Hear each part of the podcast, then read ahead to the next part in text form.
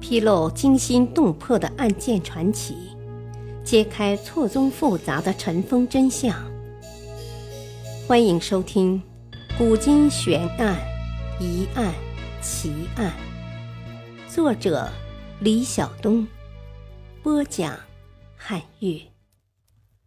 曹操猜疑一代神医灭顶之灾，华佗之死。二，华佗请假回家以后，以他妻子有病为由，多次续假不回去。曹操反复催促无果，最后曹操急了。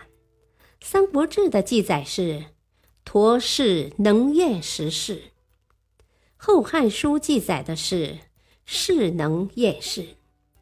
这两个记载一样。就是华佗仗着自己的医术高明，不愿意去为曹操一个人服务。结果曹操大怒，派人去查，看他妻子是不是有病。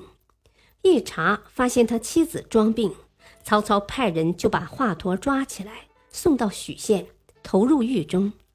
结果最后是巨星陨落，神医枉死。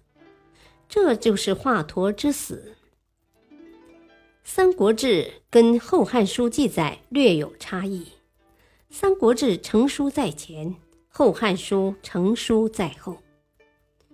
所以华佗的真正的死因其实是：第一，曹操既没有尊重华佗的选择，又没有看重华佗的才，而是视华佗为鼠辈，既不重其人，又不重其才。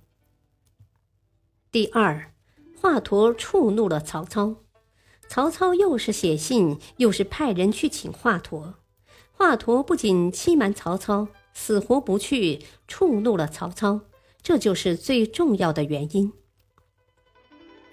唐代著名诗人刘禹锡在《华佗论》中只看到了一点，触怒曹操了，他没有看到另外一点。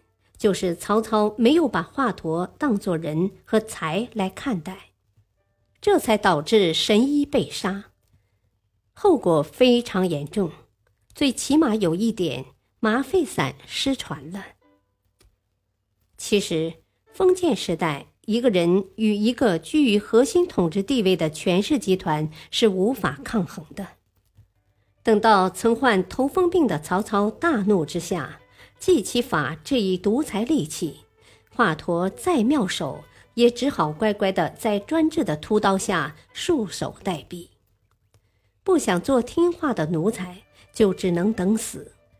正是这么一种逻辑，多少杰出人才无声无息的陨落了。在华佗生存的这个弱肉强食的时代，是必然要遭到扑杀的。死守自我。实际上，正是走上一条有死无生的绝路。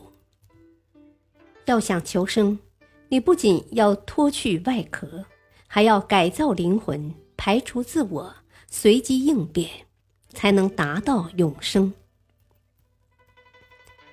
历史话外音：华佗的学问有可能从扁鹊的学说发展而来。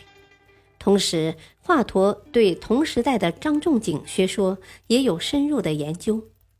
华佗循着前人开辟的途径，脚踏实地地开创新的天地。例如，当时他就发现体外挤压心脏法和口对口人工呼吸法。这类例子很多，最突出的应该属麻醉术、久服麻沸散的发明。和体育疗法五禽之戏的创作。感谢收听，下期播讲曹操杀杨修案，不是因为妒才。敬请收听，再会。